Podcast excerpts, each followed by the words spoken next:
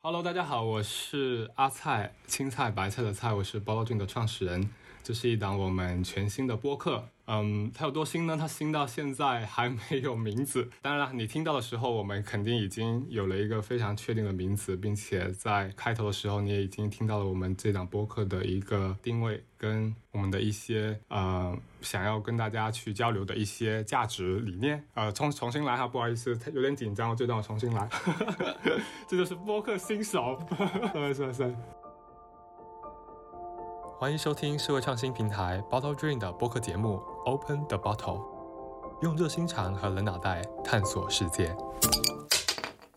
其实没有想到，呃，我们的第一次的播客的录制会是在这样一个四月份。现在是四月二十三号，呃，我们在上海。昨晚我们刚在朋友圈见证了一个非常呃魔幻的一个晚上。啊，一个叫做“四月之声”的视频被我们所有的朋友们，我们无数的人在接力。嗯，我相信这样的一个春天会永远刻在我们每一个人的脑海里面。而今天晚上，我也是请来了几个好朋友，他们跟我一样是身处在上海，我们也是共同经历了过去这一个月的一个风控，而且都共同深度的参与了很多关于社区的志愿服务。还有很多社区的治理的一些工作啊，我们都有非常多想说，而且我有非常非常多的疑问啊，好奇想要跟他们来探讨啊。我先请他们来自我介绍一下吧，何佳先来吧。大家好，很高兴来到这个还没有名字的播客。我是大鱼社区营造发展中心的联合创始人。我自己本职是一个建筑师，然后我现在在从事的事情是社区营造，然后同时我也在做很多关于社会建设、社会创新还有社会治理方面的研究。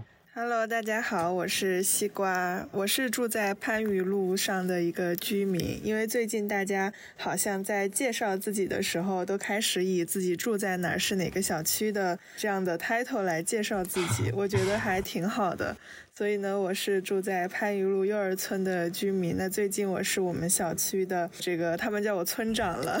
已经不是团长了，是村长了。最近的身份就是在疫情期间开始组织社区里面有一些，呃，团购还有志愿者的工作。那么同时呢，我也是何家的同事。那再之后呢，就是我是有一个地下室的一个项目，就是闲下来合作社。那目前是闲下来合作社的社长。Hello，大家好。好，我是万千，然后我是一名自由职业者，然后也是独立撰稿人。之前是在媒体工作过五年时间，就是做过记者，也当过编辑。和 Bottle Dream 和大鱼其实都是老朋友了。嗯，去年的时候，其实跟 Bottle Dream 一起发起过平行光计划，然后跟大鱼也是合作了在地刊物跟街区有关的《新华路》这一本杂志。然后去年也做了第四期的主编。嗯，我跟何家跟西瓜其实也算是街坊，都在一个街坊群。里面，嗯，那么已经封锁了，至少我这边已经封锁了第呃三天了。大家可以分享一下啊，比如说何佳，你最近有在忙些什么？我们有一个志愿车队，它是新华的街坊们，然后为了帮助身边的，比如说血透、化疗啊，然后还有怀孕。这些需要定期去就医的人，然后能让他有一个这种就医的保障通道，然后，所以我们组织了一个车队，这两天都在做这个 调度员，有点像车队队长。嗯，这是一个具体的事儿。然后，另外呢，我自己家里面这两天突然。爆发了一个从来没有发生过的事儿，就水管爆了。然后结果呢，没有人能够上门修，所以我又变成了家里的修理工，然后在不停的在挖水。今天我终于开窍了，就就是活用了我的设计能力，然后动手用塑料瓶做了一个小的那个节流器，给我们的那个水管插了根管儿，然后终于把我从这一滩那个水中解救了出来。天啊，逼得大家好像。各种东西都要自己学会了。西瓜呢？上次我们聊还是还是还是上一次，那还是上一次吗？一周多前了。当 当时你还就是在忙碌于各种那个团购群啊、团长的一些各种各样的工作。嗯，这一周呢？这一周是不是各方面的这样一些团购工作就压力有所减轻，还是怎么样？跟我们分享一下有什么变化吗？今天是封锁的第，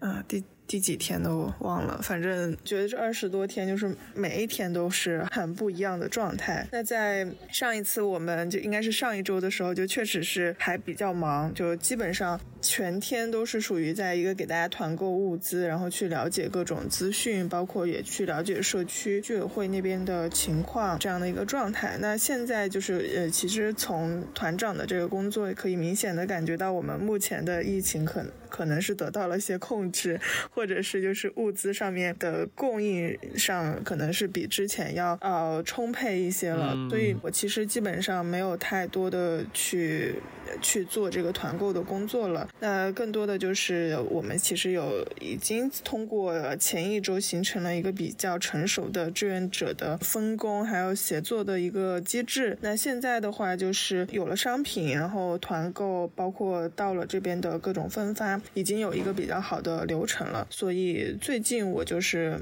没有怎么再去拼的那种状态了，嗯，但是呢，就是当你闲下来的时候，你就会有更多的时间去看各种各样的消息，还有新闻，包括我们大家都知道的最近所经历的很多网络上面的一些事情，反而是呃闲下来的时候，会情绪上面会受更多的干扰，会更有一种跌宕起伏，然后真的就是会很。荡的那种情绪在里面吧。嗯，现在闲下来反而更多这种信息的摄入之后，反而会影响精神状态。对对，最近就是精神状态不是不是那么的好。了解了解。万千呢？因为我知道万千是两千多个人的小区的一个社区群的一个发起者吧？对。然后哎，其实我本来那边还想说匿名来着的，就是因为想说，因为我们那个群的情况，其实应该是会在很多的小区里面发生过的。然后，嗯，其实作为群长，那可能我一开始的时候会觉得自己有一些条件没有达到去做线下志愿者的条件，所以后来情况有一点超出自己想象的时候，我相信很多人的情绪转折的点会在四月五号会发生的特别的明显。然后从那个之后，大家就开始比较积极的去进行自救跟互助等等的活动。然后，其实前面听西瓜在讲的话，我会觉得我们小区的状态其实可能还有点像是西瓜小区。区的上一个状态，就是它的那些体系好像还在摸索跟建立当中。虽然我们已经被封控了二十三天，然后我明天会去帮忙去协助门口的快递消杀，然后也等于说是今天才让一些新的居民参与到的那个任务当中。嗯。你刚刚有提到说，可能很多的转折点在四月五号是哦，我不知道你们是不是这样的感觉，就是可能一开始在三月底的时候知道四月一号到四月五号凌晨三点是属于封控期的时候，会相信对，会相信也许到了四月五号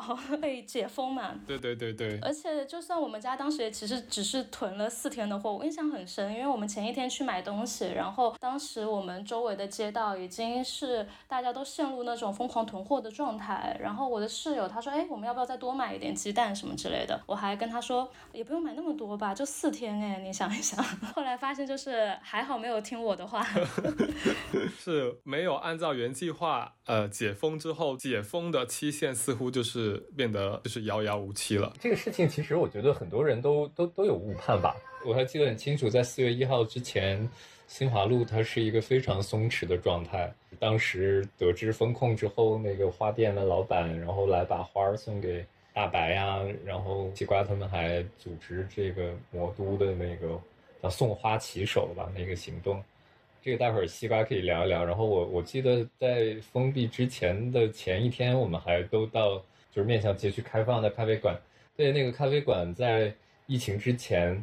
因为很多咖啡馆没有办法走进去。然后 t r a s o v e r 门口有一个露天的一个小的口袋的一个小花园，那个花园就坐满了人，大家都在晒太阳，在露天喝咖啡，就是点了一杯咖啡外卖，但是就坐在路边喝。嗯。然后我们当时很多的会议就约在了露天广场在开。我觉得那段时候我还觉得说，哎，其实是一个相对松弛和温情的一个状态，而且当时大家的那种温情的互助，就是我们哎，我们已经有经验了，我们这一次一定能很快的挺过去，然后彼此在送花啊，然后很多的菜店、这个食品店，他们就帮助这个邻居来带这个蔬菜包啊之类的，让大家可以不要都挤在一个地方团购。就那个时候，我还觉得就是有春天的感觉。嗯嗯，就是刚才何佳在讲那个送花骑手这个事情，我可我可以我可以展开讲一下，就是我们大概。是在封控之前，嗯，三月底的时候，跟就新华这边的一个鲜花店的老板，因为他有很多的花，然后我们现在如果是要封控的话，那他这些花其实也也很难卖出去。那那段时间是上海每个社区好像是在组织人做那个核酸检测嘛，然后我们就去组织了一些志愿者。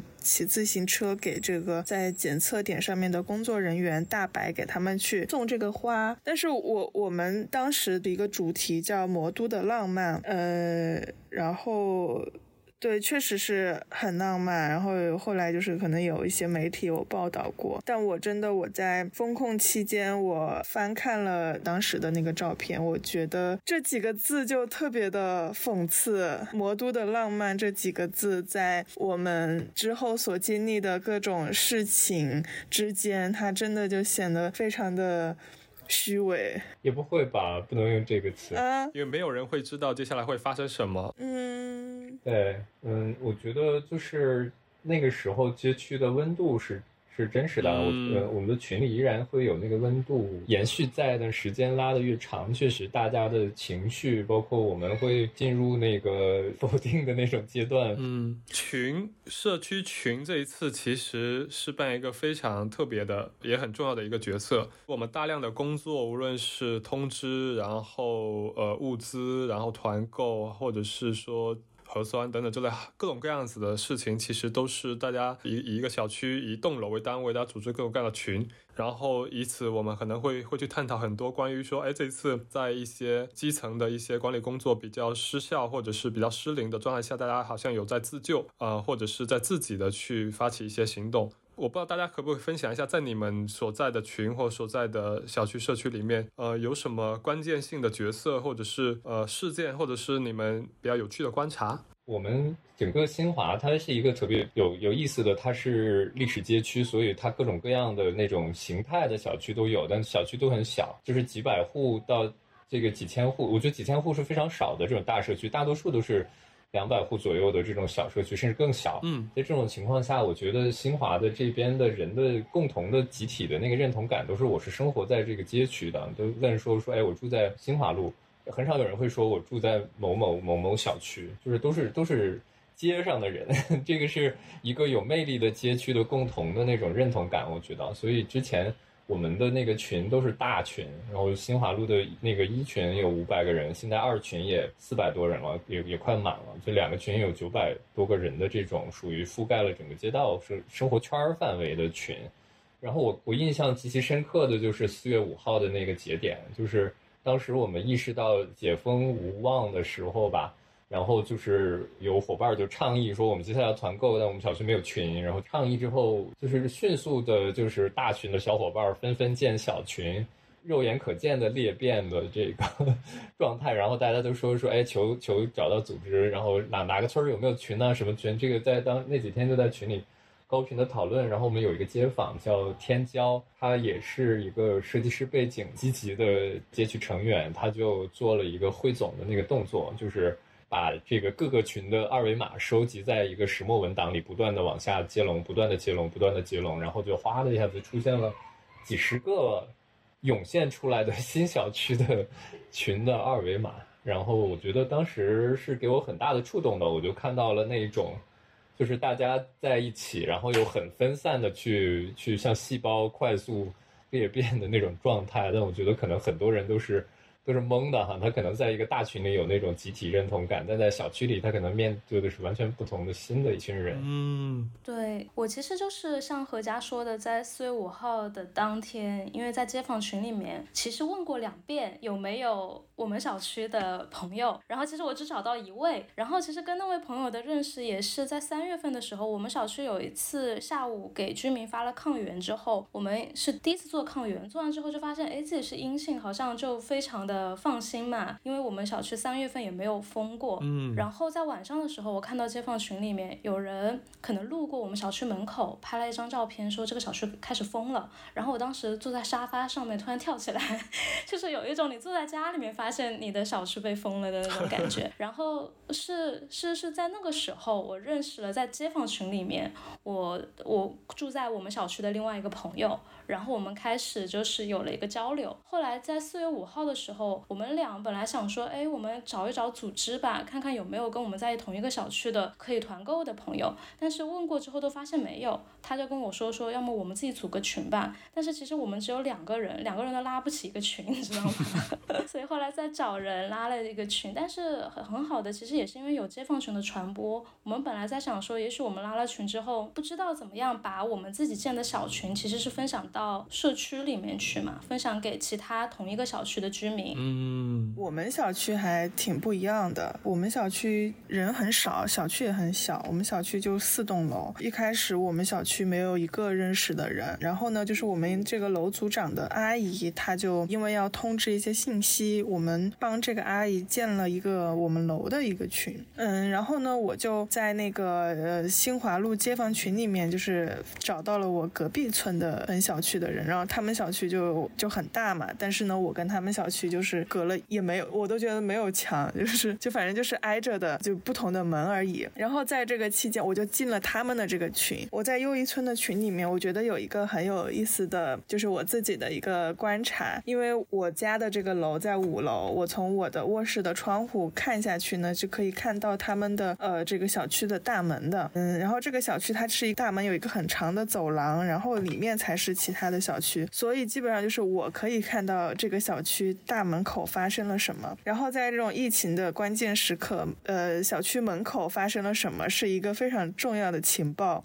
所以呢，我就我就成为了这个小区的呃，就是给他们发催哨人，对对对，给他们发情报的一个人。嗯，所以我在这个呃群里的备注叫做呃安保大队 嗯，因为小区楼下有一个保安，然后我就让自己成为这个保安，就是成为这个线上的保安，来告诉他们门口发生了什么。所以我在假设我是这个保安的虚拟的身份，所以在这个门口，比如说。有送物资的车过来了，然后有快递进来了，或者是有人出来遛狗遛弯了，我都会汇报到那个呃群里面。最开始还比较闲的时候，每天会比较花比较多的时间，然后甚至我在观察保安几点钟吃饭，然后他在他在吃什么，就我能看到保安连着三天的伙食是越来越差的。我也可以分享一下我我们这边，因为其实我就住在一个更老的一个小区，但是呃地理位置特别中心，在那个呃上海图书馆后面，然后我们。这小区平时对我来说，可能就是一个非常呃，因为知道创业嘛，就我们其实在家的时间其实很少，大部分时间在工作，在公司，所以这边其实我对于邻里之间或者是我们身边的人，其实是完全没有太多的感知的。平时见到也不会太打招呼，或者说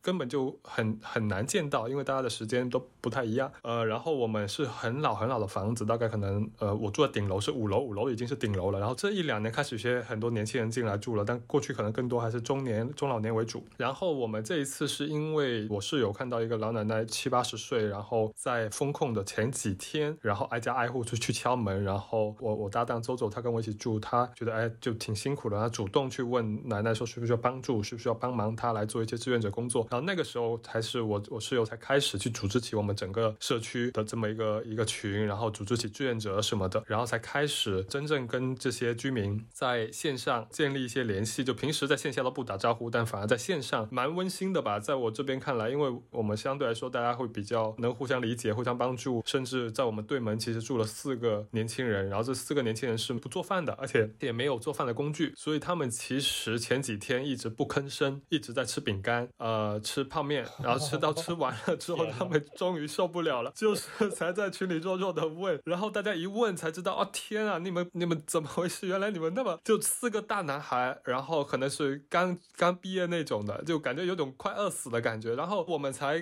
大家赶紧就是大家有什么就拿给他，包括我我本来自己要吃的那个泡面，先拿拿给他们称一称，然后开始有一些呃姐姐们就是开始做饭的时候会做多一些，然后每一餐做完之后就摆在门口，然后就在群里说你们可以下来了，然后他们就就下去，然后就对四个人就在群里面说啊谢谢姐姐谢谢姐姐谢谢姐姐姐姐，然后谢谢奶奶谢谢奶奶谢谢奶奶，就画风就每一天就那四个四个小孩在感谢这栋楼的其他所有人，就特别可爱呃，所以所以就是蛮有意思。现在我们见面，因为我们刚好对门见到，还是会相视一笑这样子。呃，所以所以这一次其实我们的话题太多了，就是社区的自治，呃，我们的附近啊、是不是回来了？呃，那它还会不会消失？还是说这个是这个附近它是一个非常短暂的，甚至它可能不是我们过去在讲的那个附近吗？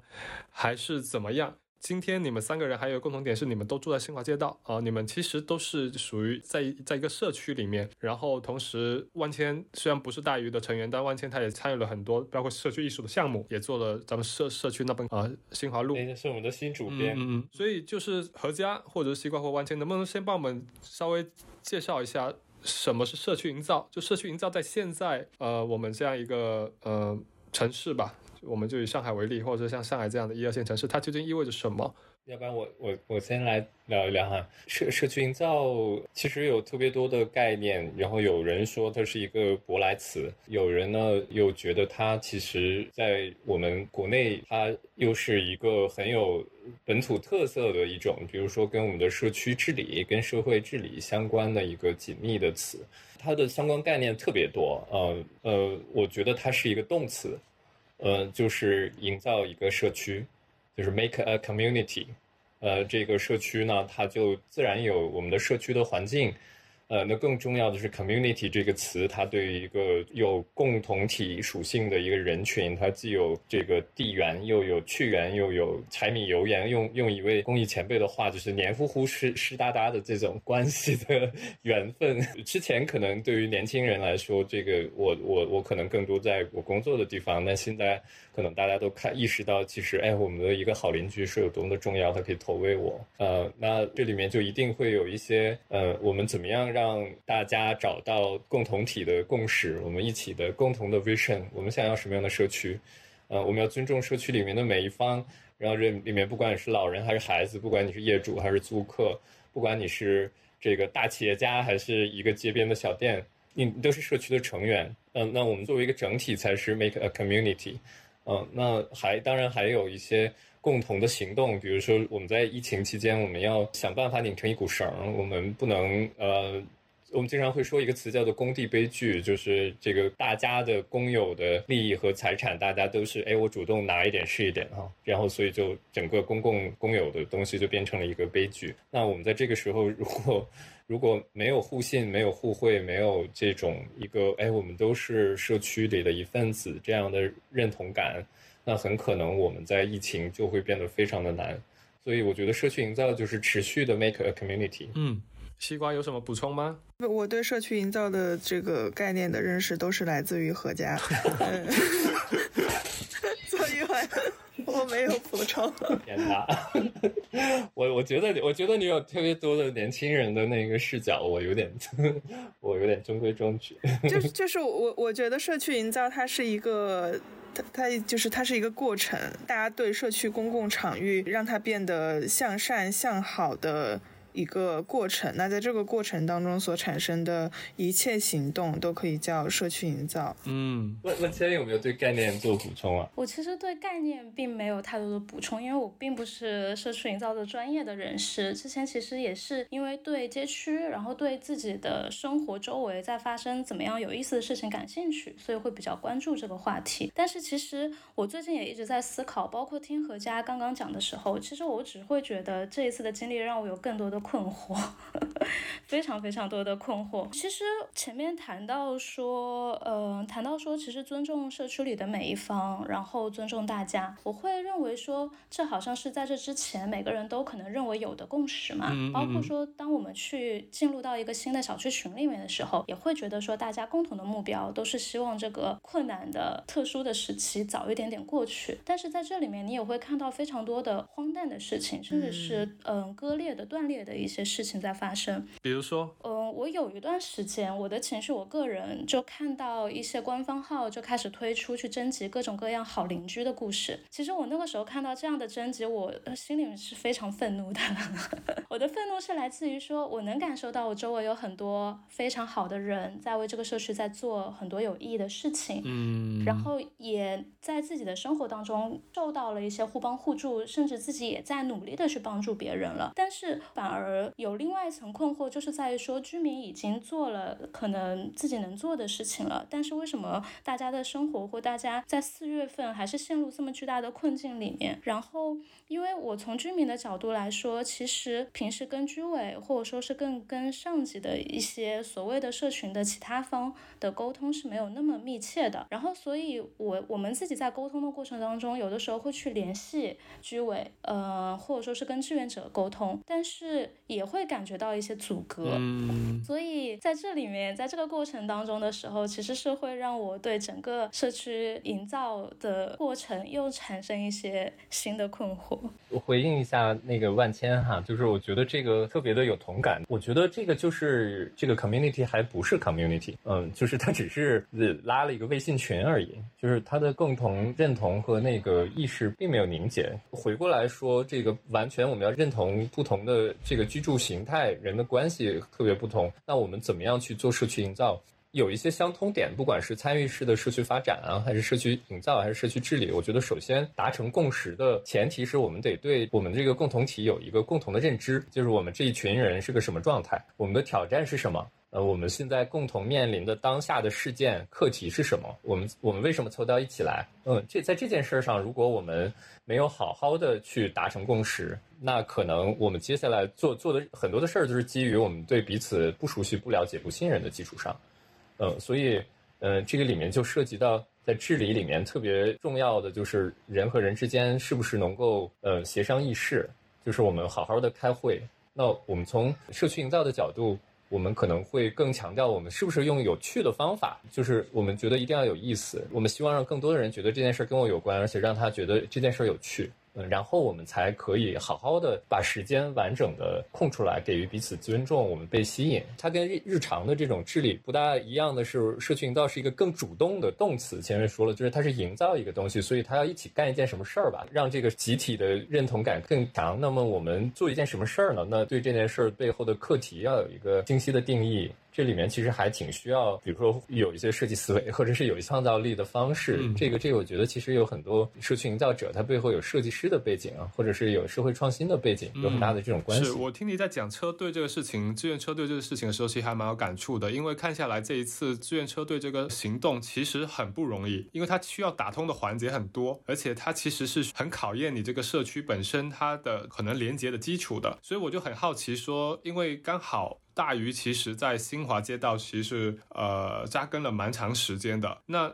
你会觉得会感受下来说，之前的这样一些社区营造花花进去的这样一些精力做的那些工作，在这一次它其实是否真的是有起到一些很很不一样的作用？从我的角度来看，我觉得有社区营造基础的社区，它确实会展现一些韧性。呃，我觉得它有几个标志吧，比如说它在就是说疫情之前它是。相对松弛和有温度的，在疫情开始的时候，它能够快速的裂变这些小的群，它至少能有一个，哎，我们又找到了这个大的群，然后我们来一起来聊，然后再回到小的群里再行动，这个信息一直是相对畅通的。然后我觉得还有一件特别重要的事情，就是持续的事情叫。它能够让自上而下和自下而上的沟通的这个渠道是畅通的。我记得很清楚，是在四月九号和十号。嗯，当时我我是收到了这个街道的求助，呃，其实不能这么说哈，不算求助，就是。但也有一点像，然后我我我当时就问街道的当时分管自治的领导，我说你还好吗？他日常是特别乐观的一个人，然后但是他对我说他特别不好，因为我们街道有一个很重要的一个核心的一个街道的工作者，他阳性了之后有大量的呃密接，所以街道封控在工作的地方，而且彼此又隔离，然后这个都住在单位，但是同时也依然要指挥。所以在这种情况下，我们可以看到这个系统，我们经常说行政有效，治理没有那么有效，就表现的没有那么有效。但是在这次疫情下，在奥密克戎这次这么狡猾的疫情下，就是其实单纯靠行政系统，我们已经看到它有大量的没有办法做到的，而且在上海这个问题已经暴露的这么清晰。所以当街道当时给我们主动的电话，其实相当于是给了我一定的这个赋权，就是说他希望我们从民间互助的角度能够去做更大的这个发挥更大的作用，我们好好的去利用我们之前社群营造所打下的基础。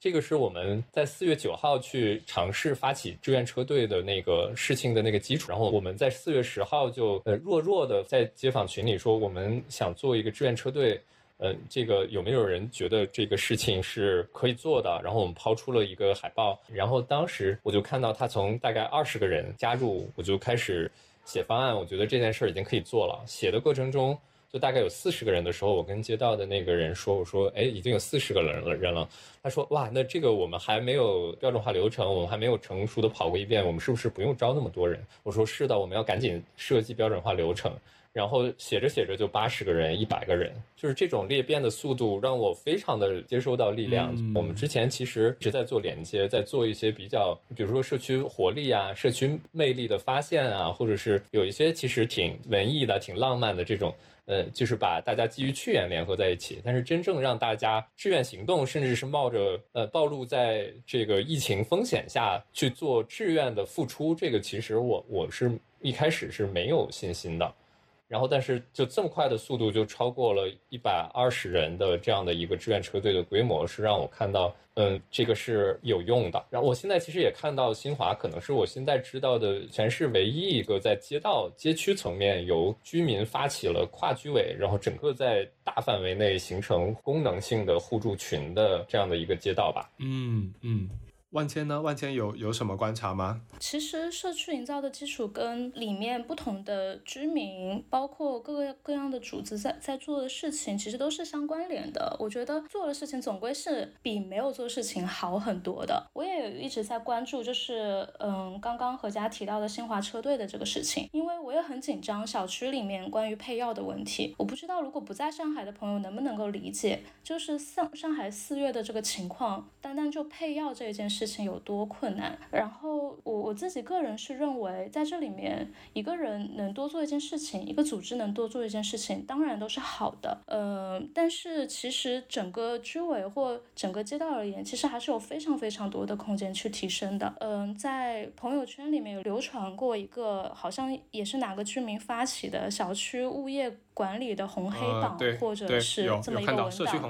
对，大家也对新华街道或者里面的居委提出了很多很真实的意见。那每个人其实，在不同的小区里面或不同的网格里面，他所受到的管理可能是非常具体的。他可以知道自己的小区到底有没有做好消杀，到底有没有做好这一次的疫情的信息的透明，然后以及在这里面他们是怎么对待老年人或对待其他像包括快递进小区的处理的。大家可以在这里面感受到非常具体的，嗯，生活层面上面的这些问题。所以我自己个人是认为，大家都很肯定社区自治，然后都很肯定社区营造的这么一个氛围。然后四月的这些经历。会让我去想，如果那些行政系统所做不到的，真的只能靠民间的力量去进行填补吗？如果大家都已经尽力去填补了，那么这里面其他的过错就会因此而隐身吗？然后大家都会用自己的志愿力量去协助，像是配药或协助其他的这些事情的话，那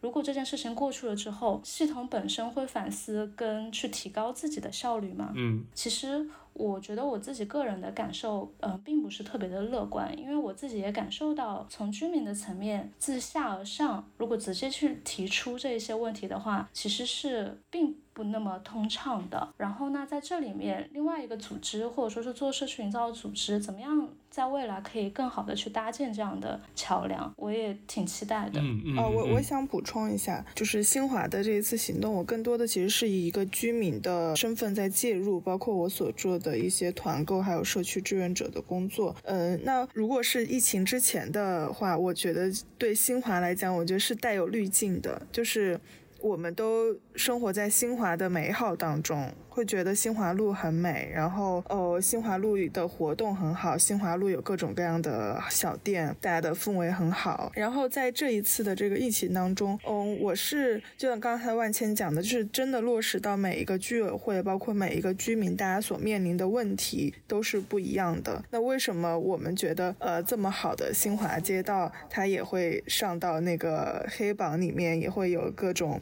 嗯，声音就是我觉得以往的社区营造的工作，或者是我们所大于所做的社区自治，它是一个美好的一个社区营造，它是让住在这的居民能够就是有一个美好的街区、美好的社区，就是我们所提倡的。但是现在我觉得大家不是为了美好了，就大家是为了不在这种混沌当中，为了能够活得更正常，嗯。就是这个是在自救的一个社区营造，所以在这种状态下，呃，我们之前所做的行为它是有用的，它的有用是在于说我们之前所建立的这种街区的网络，能够让我们各个社区之间，嗯，资源更加互通。这是一个可能是比呃没有过这样子的社区更快速的获得一些信息还有渠道的一个好处。那第二个呢，我我依然觉得目前还是因为大鱼在新华街道，因为大鱼所以更能够获得跟街道去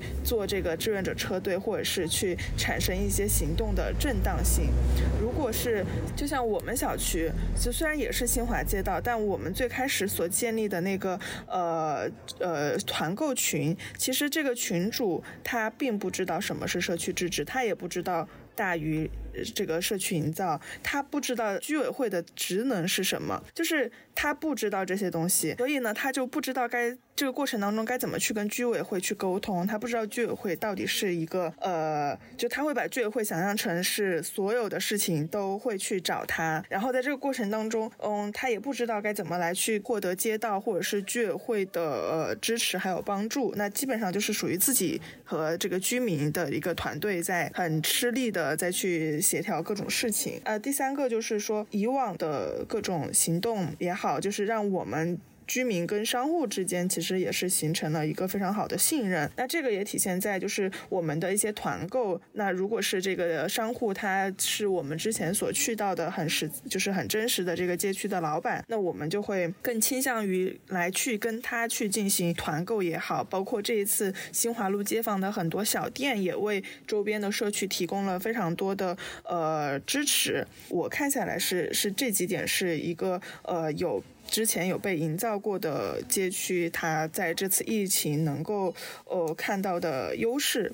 那没有没有经过被营造的社区，它在这一个呃疫情当中就就瘫痪了吗？就摆烂了吗？我我觉得也也没有。反而就是，但是反而是这个，其实是让我很很意外的，就是一些他他对整个以前的这个社群营造或者是这个理念，他并不了解，而可能跟周围的关系都是零社交的。但是其实在这个时候，大家也自发的有很多行动，有各种群，有志愿者，甚至有他们给给自己的志愿者起了名字，然后做了排期，包括志愿者什么规范手册也都做得很好。就是我感觉就像是，呃，这一次我们所谓的自治或者是自救的这个行动，嗯，它像是一个当人去面对某种危险的时候的本能反应，嗯。我觉得这个是每一个社区都有的一个一个能力，只是说被营造过的社区，它更有系统、更有方法，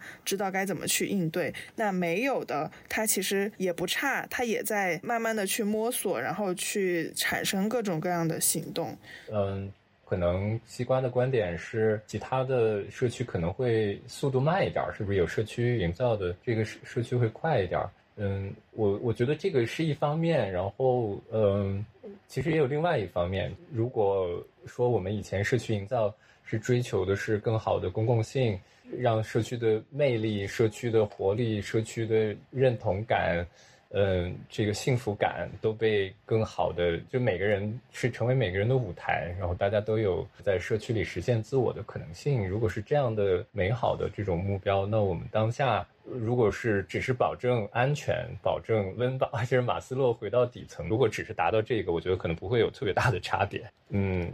万千刚刚的这个评价还挺挺挺挺委婉的哈。嗯，确实，我我们。我们都能看到各种各样的问题，现在变成了一个大家的集体的这种感受。我我觉得在现在当下，它是一个战时吧，就是在打仗的时候。如果说有正规军和游击队，我觉得他们一定要找到，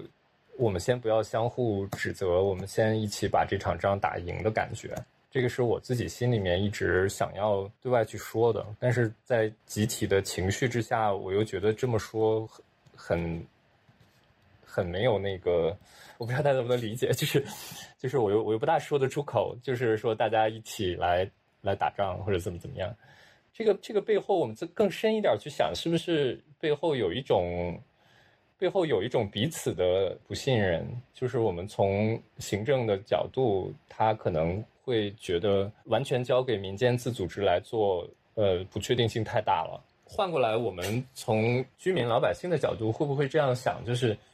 哎，这件事儿为什么居委没有做到？说，哎，那件事儿为什么嗯政府没有做到？然后你们不是说怎么怎么样，怎么怎么样吗？那同时，居委会它是一个双重身份，在当下，它在法理上它其实是一个社区的自治组织，那同时它又确实是党总支嘛，它有有一定的这种这个各个社区的这个自治的里面的这种引领的这种领导的这种作用，同时它又是行政任务下到末梢的那个执行方，嗯。很多居委会的现在的这种超负荷的这种崩溃，我们整个复盘下来，包括我们跟很多街道的聊下来，也其实都是上边的这个疾控的挤兑造成的问题，导致了居委其实他很多的工作是没有办法达到效率。比如说，他也不知道什么时候一个阳性的人会被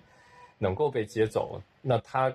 又代表居民，又代表这个行政的任务。他在这个中间又得不到充足的资源的保证，因为全都挤兑了，所以，所以我们在在和居委对话的时候，我我我觉得就是保持畅通，而且如果我们觉得它的系统现在不足，那我们不要试图说你自己能力要加强。呃，最近很多说居委会能力需要提升这个事儿，我都觉得，那我们是不是意味着我们的社会的协同？我们真正的自治的那个合力的生态，我们需要补充更多的力量来形成合力，来形成一个更好的系统，而不是说你现在这个系统能怎么样？我觉得，如果说这个系统本身它要它能够承认已经在尽力，但是我现在是有局限的，它如果能够更多的向民间发出信任的邀请。然后好好的在一起去做这个动员，或者说做这个议事协商，然后去组织这样的一个非常同频的这种状态的合力哈，我觉得可能会很不一样。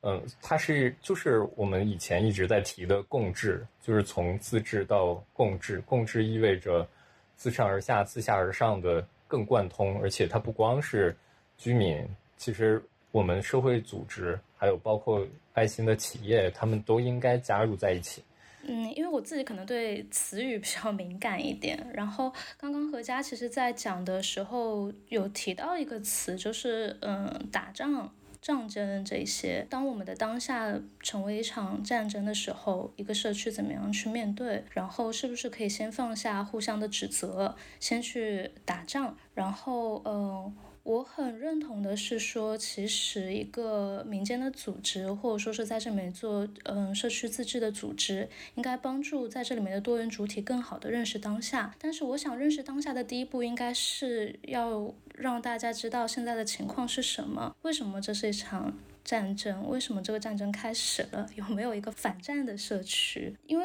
最近可能在我们的日常的生活当中也看到很多类似这样的一些用词。我因为我这个东西我自己完全没有答案，这个没有答案就相当于我我真的觉得我自己不大能够吃认识当下，就包括说居委到底要做哪些职能，然后他们背后的那些辛苦的那些部分，其实都应该更多的去帮助大家实现这个信息的通畅，去意识到现在到底是一个什么样的情。情况，不过我知道这个讲出来也是很理想主义的东西，因为每个人都有自己所能够看到的那个世界。但是刚刚讲到这个词语的时候，我就忍不住想要补充一句，因为这可能跟我们以前的生活经验真的太不一样了。当我们在去做社区或是参加公共嗯活动跟事务的时候，都是从。更高的生活需求，或者说是去追寻更美好的生活的那个角度去出发的。的确，最近的生活经验其实是一下子被颠倒了过来。嗯，对。接着万千这个，我想到，其实是不是我们的居委或者是我们这些在地的自治组织，它其实在保障的，其实就只是我们的基础的需求，而我们更高的那些追求，其实呃，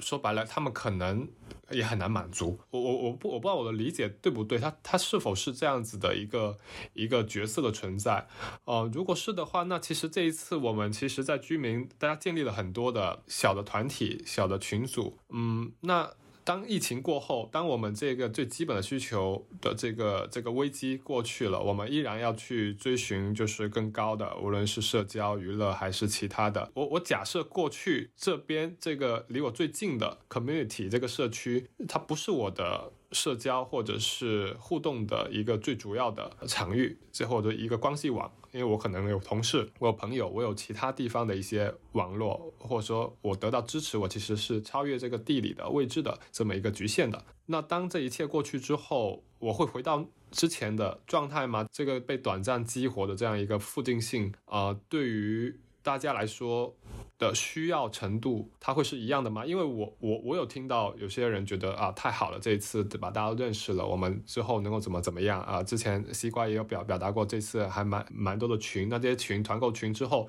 有没有可能成为我们街区的其他的呃兴趣小组？它还可以继续运营。但我也听到一些呃朋友或者说我们一些同事，呃，也就是他们可能对自己的私人生活啊、私人空间，他其实是比较呃，就怎么说呢？就不太想那么的跟周围可能出。安全性的考虑，或者说可能呃大家的那个生活习惯或者是性格呃社交的这样一种状态吧，其实不太一样。他他不太想太多的介入到所在的街区社区的这种公共事务啊，甚至邻里的互动里面去。其实可能这个很不一样。我不知道大家怎么看待这件事情。就是在这一次危机过后，我们这社区的这样一种所谓自治的临时的状态。它有哪些演变的方向，以及说如何看待？其实不同人对于这种社区现在的这种亲密程度，我们说或者不能叫亲密程度，紧密程度吧，大家的边界呃是不一样的。嗯嗯，我其实是在这一次过程当中，也也也也会体验到蛮多的，因为就会发现微信群离自己的生活越来越近。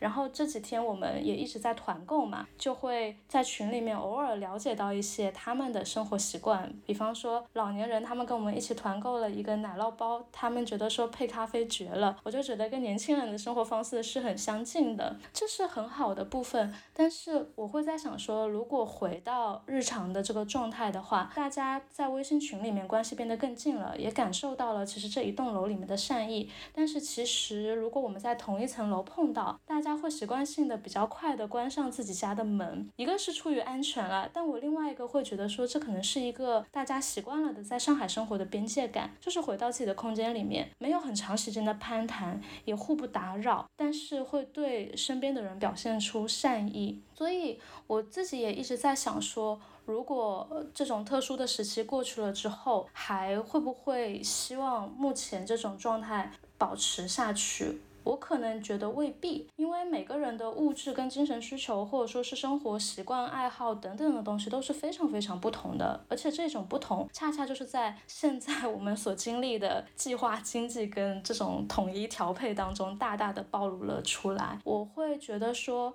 更重要的其实反而就是去划定这种边界感，而且是在这一次一次过程当中去。去去知道自己的生活的边界感跟安全感到底在哪里，然后有这么一种默契，就是互相尊重彼此的边界，这会让我更期待之后的生活能够继续按照让自己感觉到安全舒适的状态去进行。嗯。是我我我在思考这个问题的时候，也有一个有一个发现啊。你看我们的父辈，呃，大家其实，在生活在一个熟人社会里面，是一个很有机的一个形态吧。比如说像我们老家潮汕，我们会以祠堂作为一个一个中心，那样那样一个同一个姓的人，那大家其实一直可能好几代人都在一个同样的环境、一个文化、一个地域、一个饮食习惯等等等等同质化的环境下生长。大家其实有很多的链接，彼此之间，无论是血缘的链接，还是代际的友情的等等很多。那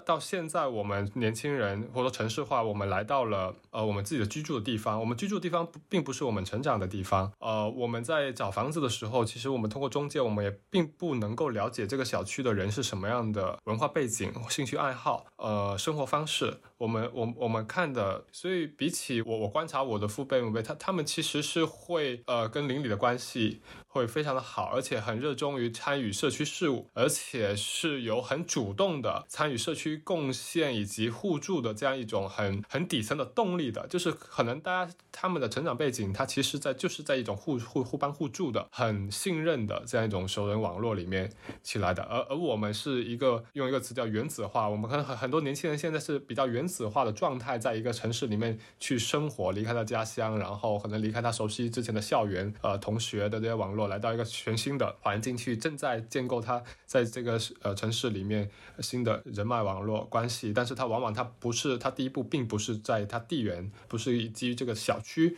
这样一个附近去建立的，而是在他其他的空间里面去。我我觉得很多的我们基于邻里，基于。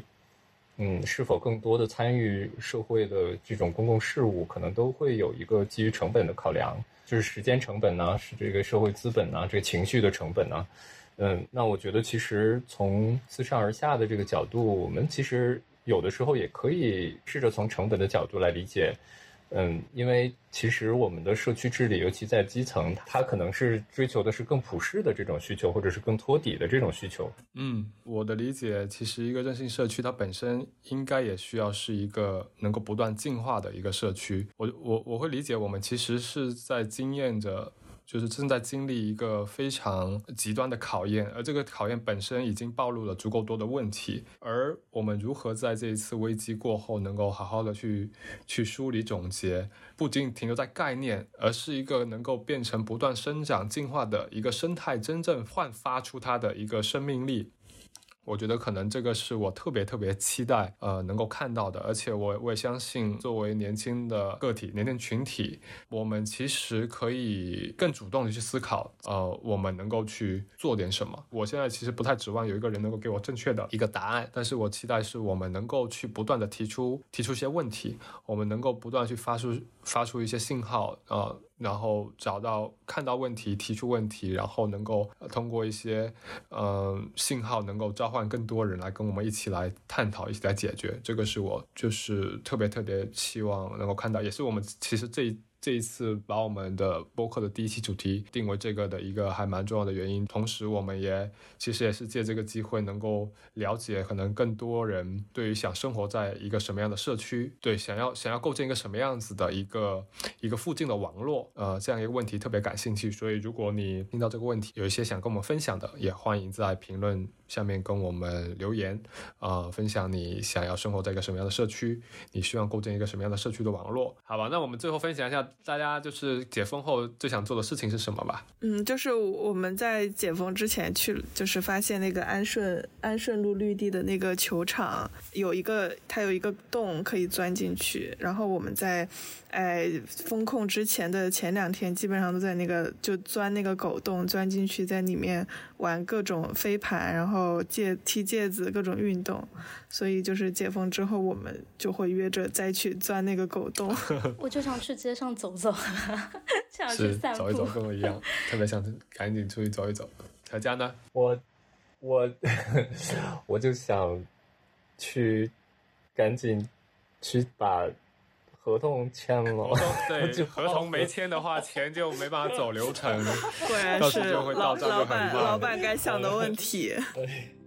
我西瓜同志，请体这个有没有感受到我的焦虑？我懂，我懂。本期节目就先告一段落啦，感谢你的收听。如果你对我们的讨论感兴趣，可以查看 show notes 获取更多信息，也欢迎在评论区给我们留言。这里是 Open the Bottle，我们下期见。